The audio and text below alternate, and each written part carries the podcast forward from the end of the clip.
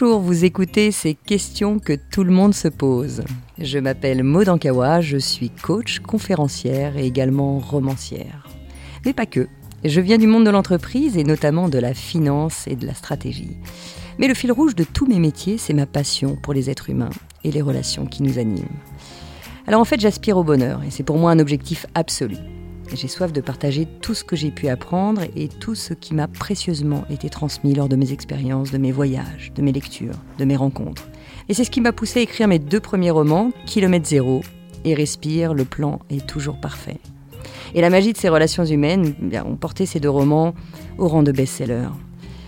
Et aujourd'hui, je suis ici à ce micro avec l'espoir de continuer à échanger avec mes lecteurs et mes auditeurs en toute intimité, de cœur à cœur, sur nos expériences de vie. Bonjour à tous, c'est toujours un immense plaisir de vous retrouver euh, dans ces questions que tout le monde se pose. Et aujourd'hui, c'est très particulier, j'ai beaucoup de chance, en fait, on a beaucoup de chance tous ensemble parce que je suis accompagnée aujourd'hui pour parler de l'amour de soi, de Chloé Bloom. Elle a sorti un livre en toute fin d'année, euh, Déployer l'amour de soi, donc il y a beaucoup de thèmes communs. Je me suis retrouvée euh, face à une auteure qui m'a bluffée à travers son travail et on a la chance de la voir à Paris aujourd'hui, alors qu'elle vit entre Bali, le Mexique, enfin elle vit partout sur la planète. C'est vraiment un honneur de la voir aujourd'hui. Bonjour Chloé. Bonjour Maude, je suis très heureuse. C'est nous qui le sommes et moi encore plus. Je sais que tu as beaucoup d'activités. Je sais que tu fais beaucoup de choses autour du développement personnel. Euh, tu me disais des retraites, euh, des séminaires. Euh, et tu allies une passion commune qui est le voyage. Donc tu fais beaucoup de choses à travers le monde. Comment ça se passe? Comment tu arrives à, à, gérer tout ça C'est la question. C'est la question. En fait, je suis devenue entrepreneur quand j'étais encore basée en France, moi, il y a, je pense, à peu près cinq ans. Et en fait, je suis devenue entrepreneur, mais majoritairement en ligne, en fait, à la base. Et quand j'ai compris qu'en fait, mon travail, je pouvais me le trimballer un peu partout sur le dos, je me suis dit, ben, moi qui ai toujours eu envie de voyager, ben, je plaque tout, mon appart, enfin, tout ce que j'avais. Et avec mon chéri, on est parti, on est devenu nomade. En fait, on s'était dit, on part pour un an en Australie, puis en fait, on n'est jamais rentré. Et euh, j'avais absolument aucune idée de l'ampleur que mon job allait prendre. Je savais pas qu'un jour j'aurais des salariés, j'avais pas du tout cette idée-là, pas cette ambition. Et donc en fait, j'ai pas eu euh, à chercher comment faire, c'est la manière dont j'ai construit les choses petit à petit. Petit à petit, voilà, j'ai fédéré une équipe en leur expliquant bien que ben qu'ils me verraient pas beaucoup, du coup qu'il fallait qu'on s'appelle par Zoom. Enfin, ça s'est vraiment construit comme ça petit à petit. Donc j'ai des équipes qui travaillent euh, en France. Moi, je reviens en France régulièrement les voir et puis on a toutes nos activités qu'on arrive à dispatcher un peu partout dans le monde parce que beaucoup en ligne en fait, tout simplement. Ça, ça m'intéresse dans ce que tu dis de monter des équipes de leur faire confiance quelque part parce que souvent le problème des patrons c'est que ben on veut être là surveiller les équipes c'est un peu ce que vivent la pression des salariés aujourd'hui. Et euh, faire confiance aux autres, c'est avant tout se faire confiance à soi. Parce que si on n'a pas confiance en soi, on ne peut pas faire confiance aux autres. Ça, c'est vraiment le mm. propre de la base de la confiance. Donc, le livre que tu as écrit qui s'appelle euh, Déployer l'amour de soi, ben, c'est peut-être une bonne transition vers ça parce que c'est vraiment ce thème, évidemment, qui m'intéresse. La confiance en soi, l'amour de soi. Déjà, est-ce que tu fais une différence entre l'amour de soi et la confiance en, soi.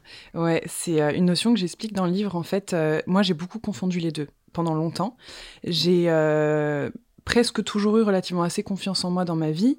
Tu vois, je connaissais mes capacités, je sais que je rebondis face à des problèmes. J'ai eu des parents qui m'ont toujours euh, prouvé que je pouvais y arriver, qui m'ont beaucoup valorisé, etc. J'ai toujours été vue comme courageuse par mes parents, donc j'avais confiance en moi, confiance dans la vie. Dès que j'avais envie de quelque chose, j'étais persuadée que je pouvais y arriver, je prenais des risques, etc.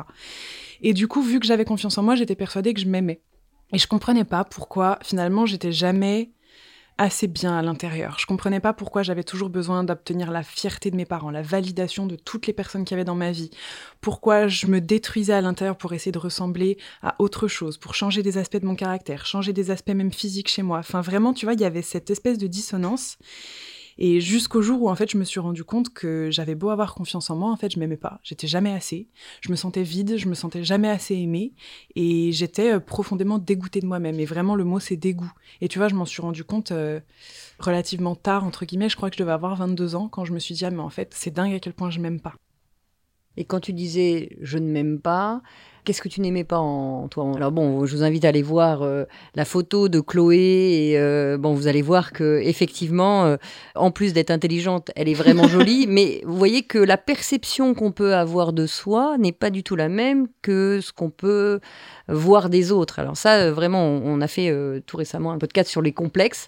Donc bon, là, tu rebondis parfaitement. Et alors quand tu dis j'aimais pas des choses, ça pouvait être quoi, par bah, exemple? Ça, ça en fait partie, tu vois. Moi, depuis que je suis petite, on me dit que je suis donc j'ai pas le droit entre guillemets d'avoir de complexe. Mais moi, physiquement, j'ai été très très très très mal dans ma peau. J'ai fait des régimes draconiens, j'ai fait de la chirurgie esthétique, j'ai essayé de tout faire pour m'aimer physiquement et c'était très très difficile. Mais il y a également, tu vois, à l'intérieur où en fait, euh, ce que j'aimais pas, c'était tous les aspects un peu moins jolis que j'avais chez moi.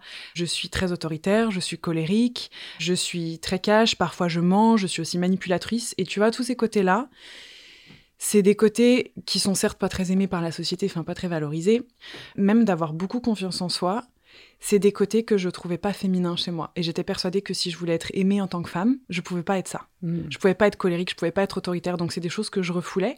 Donc j'avais des comportements euh, vraiment pas chouettes, tu vois. Quand j'ai rencontré mon partenaire, il m'appelait Staline. Tu vois, c'est la petite anecdote. Mais pour te dire, tu vois, j'étais plus tu refoules, plus t'es esclave en fait de ce que t'es vraiment. Et ouais, j'étais vraiment enfermée dans ce cercle vicieux-là. Et c'est des choses que j'aimais pas du tout chez moi. Donc euh, tu vois que ce soit des traits de ma personnalité, mais aussi des comportements que j'avais. La manipulation, ça fait partie des comportements que j'ai, qu'on a tous, sauf qu'on le reconnaît tous plus ou moins avec sincérité, tu vois. Et que moi, ça prenait plein de formes différentes. Ça prend la forme de la séduction, ça prend la forme du mensonge, ça prend la plein. Victimisation, et la victimisation, le drama, enfin, tu vois, plein, de, plein de trucs comme ça, exactement.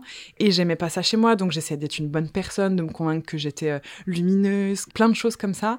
Et en fait, c'était un vaste mensonge. T'es empêtré dans un espèce de tissu de mensonge, tu vends une version optimisée à tout le monde, et après, tu t'étonnes de pas te sentir aimé, mais c'est normal si tu vends une version parfaite alors que c'est ce que t'es pas, tu te sens jamais aimé pour ce que t'es. Exactement. Mm. Et même si tu es aimé pour cette version-là, euh, c'est le drame puisque c'est pas toi. Exactement. Alors comment on fait pour dépasser ça? Évidemment, beaucoup de clés dans ton livre. Il y en a une dès le départ qui m'a un peu euh, surprise et, que je trouve très juste et dont on ne parle pas souvent. C'est d'aller vers le désamour parce qu'on commence par un désamour pour pouvoir retrouver confiance en soi. Alors est-ce que tu peux nous parler de ça? Eh bien, en fait, euh, si tu veux, moi, la première étape, ça a été de reconnaître que je m'aimais pas. Et je crois que cette reconnaissance du désamour qu'on porte, donc c'est non pas qu'on manque d'amour, comme j'en parle dans le c'est vraiment reconnaître que on ne manque pas d'amour, en revanche on ne s'aime pas. Et pour moi c'est deux choses qui sont différentes. Et je crois que la première étape clé c'est vraiment de reconnaître ça. Le problème, c'est qu'on a du mal à s'en rendre compte parce qu'on se persuade qu'on s'aime, parce qu'on se trouve cool, parce qu'on correspond au standard de la société, parce qu'on nous dit qu'on est génial, ou parce qu'on se trouve beau, ou parce qu'on est une chouette personne, etc. Et le fait de reconnaître qu'on s'aime pas, ça peut un peu faire s'effondrer le château de cartes. Tu sais, c'est un peu merde, j'ai fait tout ça, j'ai essayé d'avoir ce job, d'avoir ce chéri, d'avoir euh, ce statut, d'avoir ses amis, etc., juste parce que je m'aime pas vraiment pour essayer d'avoir la validation. Donc euh, ça peut faire en sorte que le château de cartes s'effondre un petit peu.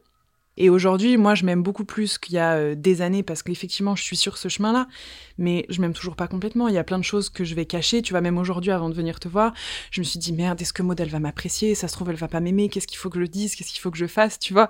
Et je suis vite rattrapée par ce truc de non, mais en fait, juste fous-toi la paix. Et puis si elle t'aime pas, ben c'est la vie, tu vois, c'est la vie. Mais j'ai toujours ces réflexions-là et je me dis que c'est vraiment le travail d'une vie, je crois, tu vois, de vraiment d'apprendre à s'aimer, c'est le travail d'une vie. On a des opportunités de le faire tous les jours. Il y en a qu'on saisit, il y en a qu'on saisit pas. Mais vraiment, la première étape, c'est de se dire en fait, ok, est-ce que je m'aime vraiment? Est-ce que je m'autorise à être vraiment toutes ces couleurs que je suis? Est-ce que je dis la vérité? Est-ce que je sais m'observer avec vérité? Est-ce que je me suffis? Est-ce que j'arrive à me valider moi-même? Et je crois que ça, c'est euh, vraiment le chemin d'une vie. Merci pour ça et merci pour ton authenticité euh, que je trouve extrêmement inspirante parce que là encore, là où on essaye de cacher un certain nombre de choses ou même beaucoup de choses de qui l'on est, le fait d'être le plus authentique, le plus vulnérable, c'est aussi une étape clé, je crois, que de se dire, ok, je suis comme ça, j'ai peur de ci, j'ai peur de ça, mais au moins, ça m'empêche pas de faire quelque chose. Et ce que je trouve très inspirant et que j'invite euh, vraiment euh, tout le monde à se poser cette question, est-ce que je continue à me cacher parce que je ne m'aime pas ou est-ce que au contraire, tant pis, je me sers de ça et j'avance comme tu le fais à travers bah, toutes les activités que tu fais pour euh, aider les autres à grandir aussi sur tous ces points. Alors concrètement, comment on fait pour s'aimer? On a accepté euh, qu'on s'aimait pas, mm. on a vu que les autres étaient beaucoup mieux que nous, beaucoup plus jolies, beaucoup plus intelligentes. On a vu tout ça, on est assez conscient de tout ça, mais comment on fait pour passer à la phase et maintenant, so what? Qu'est-ce que je fais avec ça? Quelle est la deuxième étape? euh, C'est quoi les deux, trois étapes qui peuvent m'aider à, à dépasser un peu ça? Moi, je crois que ce qu'il y a de plus puissant, c'est l'observation de soi. C'est vraiment savoir s'observer, mais quand je parle de s'observer, c'est sans tous ces petits arrangements qu'on fait au quotidien pour continuer à excuser des stratégies, pardon pour le mot de merde, qu'on emploie pour euh, être validé, sans euh, faire tous ces petits arrangements de l'esprit, de l'ego, etc., pour rester bien au chaud dans sa posture de victime, en fait. Donc s'observer avec sincérité, c'est... Euh, pas toujours agréable parce que ça fait aussi partie, tu vois, même du travail de l'ombre qu'on va faire.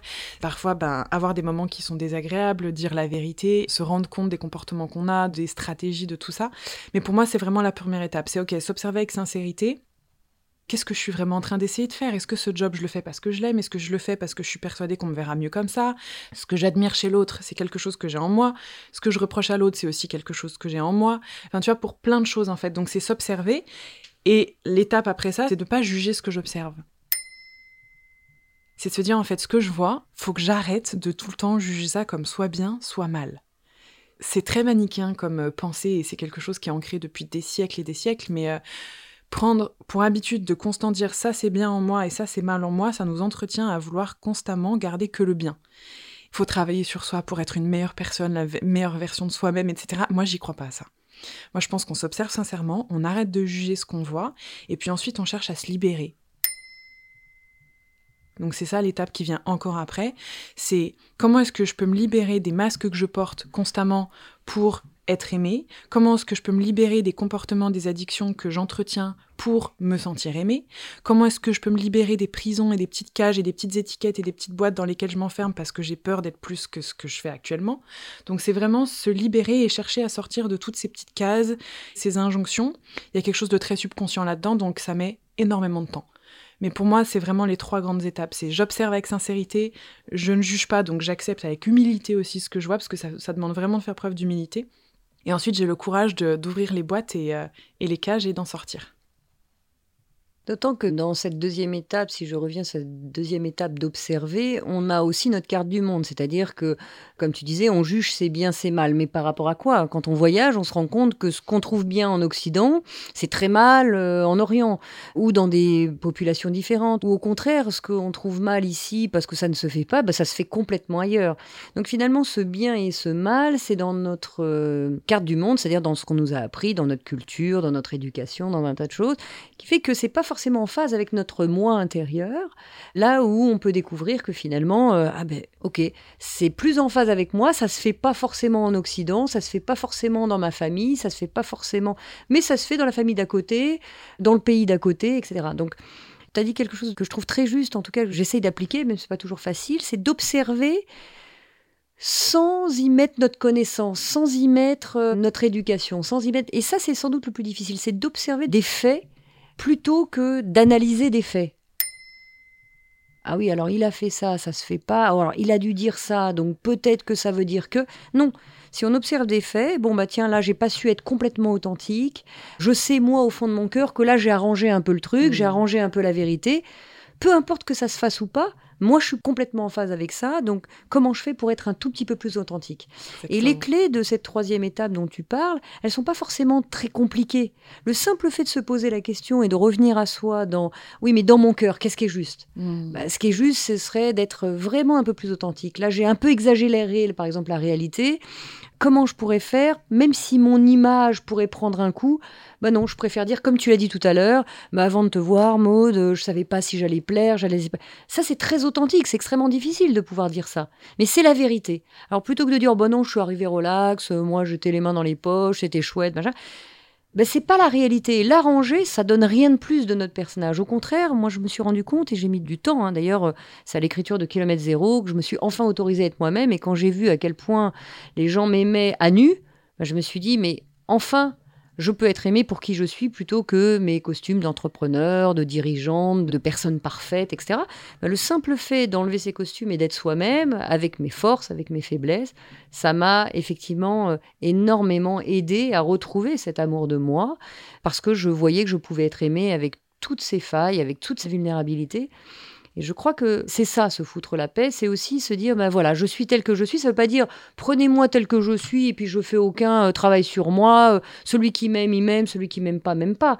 Tu vois, j'entends que dans ce que tu dis, c'est exactement ça. C'est prendre du temps pour juste observer en position euh, de recul, en position de méta, en coaching, c'est, c'est vraiment se mettre à côté, observer et ne pas juger. C'est bien, c'est pas bien, peu importe. Moi, ça va pas dans mon cœur.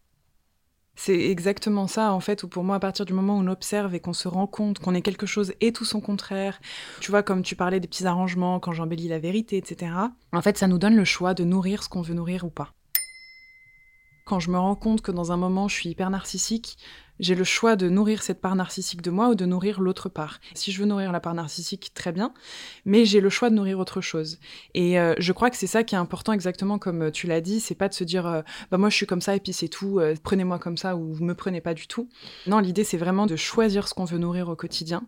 Et t'as dit un truc incroyable, le fait de se rendre compte qu'en fait on est aimé en étant totalement nous-mêmes et vulnérables le nombre de gens qui doivent te le dire, qui me le disent, de ben merci d'être aussi authentique, etc. Mais en fait, aujourd'hui, c'est plus du tout difficile pour moi. C'est quelque chose qui est assez naturel parce que c'est quelque chose dont j'ai pris l'habitude. Et pourquoi personne n'essaye en fait? Parce que c'est tellement moins lourd que de porter des capes, des masques, des attitudes et des trucs et des tenues et des. C'est tellement plus facile et ça nous permet tellement d'être plus léger de se dire en fait, ben si on m'aime comme ça, moi je peux m'aimer aussi comme ça. Ça nous donne l'autorisation. Donc je trouve ça très fort. Et pour revenir au voyage, c'est très juste et je me reconnais beaucoup. Bah, moi, dans Kilomètre Zéro, je me suis aussi beaucoup reconnue parce que le voyage te donne une ouverture d'esprit, te montre que dans certaines cultures, comme tu l'as dit, il y a certaines choses qui sont acceptées et dans d'autres non. Et ça te permet de te confronter à tes conditionnements. Parce que ce dont tu parlais tout à l'heure, c'était vraiment ça. De se dire, en fait, c'est ça qui est le plus dur, c'est d'observer des choses et de pas y mettre ta connaissance, ton éducation, etc. Et en fait, pour moi, tout ça, c'est du conditionnement. Tu vois, un exemple tout bête, quand je suis euh, au Mexique sur une plage naturiste avec des Argentines. Les Argentines, elles sont tout le temps toutes nues. Là-bas, en tout cas, dans cette ville-là. Et euh, moi qui suis hyper pudique et hyper complexée, au début, ça me mettait très mal à l'aise et je me disais, mais comment elles font? Parce que vraiment, il y a de toutes les formes de corps possibles et elles sont toutes hyper à l'aise, que ce soit de la plus mince à la plus volumineuse, à la plus petite, à la plus grande, et peu importe. Et je me disais, c'est quand même incroyable, il y a un truc à apprendre ici. Et en fait, ça m'a confronté à mon conditionnement de définir ce qui est beau ou pas chez une femme. À quel moment j'ai décidé qu'une poitrine était belle de cette manière et pas d'une autre? C'est pas juste mes goûts, mmh c'est parce que j'ai appris ça. J'ai appris à aimer ça et j'ai appris à aimer l'inverse. Et si j'étais née dans une culture différente, j'aurais appris autre chose. Et donc ça m'a confronté à tout mon conditionnement et ça m'a aidé, par exemple, à me libérer de cette image de la femme, de plein de choses. Donc c'est encore difficile, mais je travaille dessus. Mais euh, le, voyage aide énormément à nous confronter à nos conditionnements, au couple, à l'argent. Typiquement, enfin, en Indonésie, ils parlent d'argent très facilement, alors qu'il y a peu d'argent, en tout cas à Bali, tu vois. Et quand je vois qu'en France, on est hyper mal à l'aise, il faut surtout pas dire son salaire, même à ses parents. C'est quand même assez incroyable. Donc pour ça, le voyage est très fort pour nous emmener en voyage à l'intérieur aussi. Oui, c'est ça. Et, lâcher un peu toutes ces croyances et euh, ces certitudes, ça nous ramène à notre euh, humanité, à notre humilité aussi. Mais effectivement, c'est fondamental. Et donc cette troisième phase dont tu parlais, d'aller maintenant chercher les petits tiroirs, d'aller ouvrir les tiroirs de ce qu'on pourrait euh, faire avancer, effectivement, moi j'ai le sentiment que le fait d'avoir mis de la lumière, le fait d'être euh, honnête avec soi, de se le dire à soi, eh ben c'est un petit peu plus facile pour passer à cette troisième étape, l'amour de soi, de pouvoir progresser dessus. Et il n'y a pas forcément euh, souvent mille clés, si ce n'est que de pratiquer. Tu le disais tout à l'heure, euh, bah, c'est de plus en plus facile pour moi, voire même ça devient instinctif, que de ne plus être dans le mensonge et autres. Oui, parce que quelque part, il y a une forme de pratique. J'entends que tu le mm. fais tellement naturellement maintenant, mais pour que ça devienne naturel, c'est quoi? C'est, tu l'as fait une première fois en disant ah là c'est pas encore euh, tout à fait ça. Tiens, bah, là j'ai encore un petit peu manipulé ou là j'ai encore un petit peu euh, fait ci fait ça. Ben, le simple fait de pratiquer, on peut dire que ça c'est une clé qui fait qu'on y arrive mieux. Ouais, c'est ça. Il y a quelque chose qui est très conseillé, qui est le euh, cette phrase qui dit euh, fake it until you make it. Donc en gros, fais semblant jusqu'à ce que voilà, ce soit quelque chose d'automatique. Moi, je suis pas du tout pour ça. Parce que je pense qu'ensuite on rentre dans des schémas très automatiques et que on repart dans un mensonge en fait. Mm. Donc moi, l'idée c'est de plutôt pratiquer, mais en fait tout simplement d'expérimenter. Et je pense que dans son quotidien, tout le monde doit chercher à expérimenter quelque chose de nouveau tous les jours. Mais quand je dis nouveau, ça peut même être de prendre un cappuccino au lieu de prendre un café latte. Ça peut même être un tout petit truc, parce que c'est uniquement en s'expérimentant qu'on apprend à se connaître. Si je n'ai pas rencontré cette situation, je ne pouvais pas savoir qui j'étais dans cette situation avant de l'avoir expérimentée. À chaque fois, je parle du cirque. Moi, j'ai commencé le cirque il n'y a pas très longtemps. J'ai commencé à faire du cerceau aérien et tout parce que ça me faisait peur, parce que je suis pas gracieuse pour un sou, et parce qu'en fait, euh, je vais essayer des activités que dans lesquelles je suis bonne. C'est un peu facile. C'est un peu facile, et pourquoi je fais ça? Parce que j'ai peur du ridicule. Moi, j'ai tout le temps besoin d'être parfaite, tu vois, je, je peux pas me taper la honte, j'ai besoin d'être parfaite, il faut qu'on m'admire, j'ai pas le droit à l'échec, etc. Sauf qu'en fait, j'ai plus envie de continuer à nourrir ça parce que ça me fait souffrir. Ça me fait souffrir de tout le temps essayer de repousser l'échec, ça me fait souffrir de pas accepter que je peux avoir honte et de me sentir ridicule quand je réussis pas tout à la perfection. Je n'ai pas envie de souffrir de ça, donc j'ai envie de me libérer de cette sensation-là. Donc je vais m'y confronter. Donc je commence le cerceau aérien. Bon bah la, première séance j'étais gracieuse comme une oie, et puis finalement bah tu vois petit à petit voilà je deviens bonne, j'apprends. Je me suis confrontée en fait à cette sensation un peu de pas de ridicule, mais de honte de la première fois où tu sais pas faire, t'es pas bon alors que tu t'entraînes qu'avec des professionnels. Enfin, tu vois, cette sensation assez désagréable. Et en fait, je me suis rendu compte, ben en fait, ça tue pas, j'en ai fait tout un flanc pour pas grand chose. Je vais me confronter, en fait, à ce que j'essaye de cacher. Je vais me confronter à ce que j'essaye d'éviter parce que j'ai pas envie d'en être esclave. J'ai envie de me libérer de cette emprise qui a sur moi. J'ai envie de me libérer de l'emprise de la honte, du besoin d'être parfait. J'ai envie de libérer cette part en moi qui a aussi envie d'être euh, pas douée dans quelque chose parce qu'en fait elle est juste débutante. J'ai envie d'apprendre à être une débutante dans des domaines. Et plus que d'essayer de faire semblant jusqu'à y arriver, je préfère aller expérimenter des choses pour me découvrir en fait, tout simplement. Et en fait, je découvre que ben j'ai des compétences dans tel truc, que je suis telle personne. Je découvre que en fait, je suis super douce depuis que je suis amoureuse de quelqu'un. Il y a plein de choses comme ça, donc c'est expérimenter quelque chose de nouveau pour découvrir un nouvel aspect de moi-même et surtout me donner l'opportunité d'exprimer quelque chose de nouveau chez moi. Et je suis assez d'accord avec ça. hein. Je suis plutôt partisante d'expérimenter et d'expérimenter encore. Et puis même d'avouer, enfin, je sais que pendant le confinement, je me suis lancée dans des Facebook Live. J'avais jamais fait la technique qui était complètement rocambolesque, etc. Mais les gens encouragent ça parce que finalement, on se fout de savoir que de temps en temps le son saute, que la caméra, c'est pas un truc super. Moi, c'était mon téléphone. Et, et en fait, les gens s'en moquent. Ce qu'ils veulent, c'est le rendez-vous ensemble. C'est euh, donc c'est très juste. Plus on expérimente, on, dit qu'on on devient expert euh, après 2000 heures d'exercice. Pourquoi les jeunes, euh, les enfants à 5 ans, ils savent jouer aux jeux vidéo, ils te, ils te laminent, alors que toi, t'arrives, t'as pas le même âge, tu devrais jouer mieux. Bah oui, mais parce que eux, ils s'entraînent des heures. Quand toi, tu commences à prendre la télécommande. Alors moi, je suis particulièrement nulle, mais c'est pas parce que je suis nulle. Je suis sûre que si je m'entraînais 2000 heures, je serais peut-être pas aussi bonne euh, que ça, c'est sûr, mais enfin, en tout cas, je serais bien meilleure que je ne le suis aujourd'hui.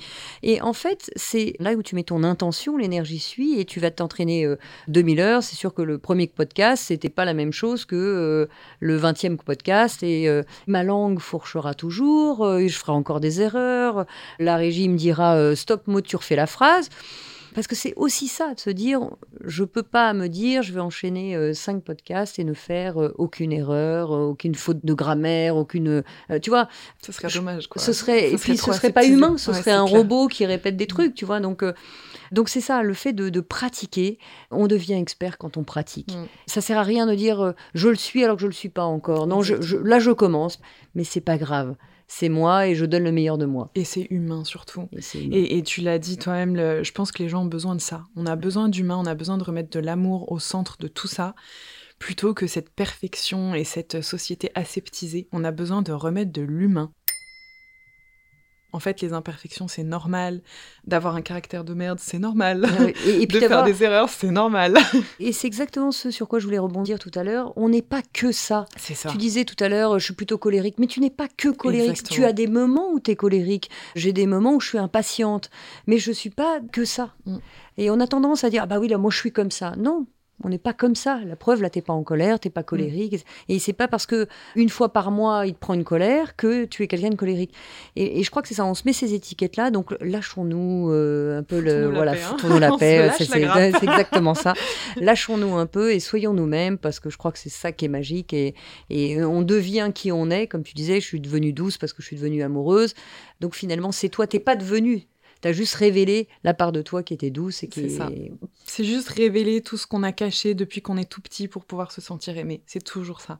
Et ça, c'est tous les jours qu'on a l'opportunité de le faire. Tous les jours. Et c'est à la portée de tout le monde. C'est ça qui est génial. C'est que, heureusement que l'amour de soi, c'est pas dédié qu'aux gens qui font du développement personnel, Mm. qui lisent des livres, qui savent écrire, qui sont beaux ou pas, ou qui sont en bonne santé. C'est accessible à tout le monde. C'est tous les jours.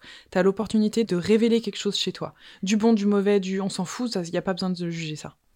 Et j'entends aussi que ce qui est génial, c'est que ça ne s'apprend pas, c'est en nous. C'est juste qu'on l'a caché. Il y a juste à décacher, juste à se montrer. Finalement, on passe notre temps et notre énergie à cacher. Il suffirait qu'on arrête de cacher et qu'on montre simplement. Il n'y a rien à apprendre d'autre que d'être soi-même. Merci Chloé, merci, pour cette authenticité, merci. Euh, bah voilà, je crois que tu es vraiment un vraiment un cœur ouvert, un immense exemple de l'amour de soi justement. Je suis très touchée par ton témoignage. Euh, je ne peux que vous conseiller euh, le livre de Chloé qui est au-delà d'être en plus un beau livre, vous allez voir, il est, magnifique. Il y a des clés essentielles, des clés simples qui permettent bah, de retrouver l'amour de soi. Et c'est pas par des recettes rocambolesques. Il y a beaucoup de livres où alors on est parti pour des années de travail, de prise de tête. Non, non, c'est juste des petites choses qui font qu'on arrête de mettre des paravents. Je crois que le, but, c'est de se retrouver soi et hum, le livre s'appelle Déployer l'amour de soi. Même éditeur que moi, hein, édition Erol, euh, de Chloé Bloom, que vous pouvez retrouver aussi sur les réseaux sociaux, Instagram, Facebook et, autres. Elle est, elle est, très suivie, elle partage beaucoup, beaucoup de belles choses et euh, tu rayonnes euh, cette confiance et cet amour de soi. Alors merci Chloé d'être qui tu es. C'est un vrai bonheur d'avoir fait ta rencontre. Et nous, on se retrouve pour un prochain podcast euh, des questions que tout le monde se pose. Euh, merci infiniment de nous avoir suivis. Euh, il y a vraiment de belles choses là qui arrivent sur ce début d'année. Continuez à partager vos témoignages. C'est un bonheur d'avancer main dans la main. Je suis très très touchée de tous vos messages, de tous ces projets qui continuent à avancer ensemble. Je vous dis à très bientôt, je vous embrasse tous très fort et on se retrouve pour le prochain podcast des questions que tout le monde se pose. À très bientôt. On se donne rendez-vous dans 15 jours pour le prochain épisode de ces questions que tout le monde se pose. Pour être tenu au courant de sa sortie, n'hésitez pas à vous abonner à ce podcast, me suivre sur les réseaux sociaux sous le nom de Maude Ankawa ou consulter mon site internet maude, m ankawa N'oubliez pas que si vous avez vous-même des questions ou s'il y a des sujets que vous aimeriez que j'aborde dans un futur épisode, vous pouvez m'écrire ou m'envoyer une note vocale à l'adresse podcast Vous retrouverez toutes ces informations dans le texte de description de l'épisode et je serai ravie, ravie de vous retrouver en librairie pour mes deux romans Kilomètre Zéro et Respire, le plan est toujours parfait. Un grand, grand merci à mon éditeur Erol de m'accompagner dans mon aventure littéraire et de produire ce podcast. Et cet épisode a été réalisé par Margot Roll et Céline Malvaux de l'atelier ENL et monté par Noémie Sudre.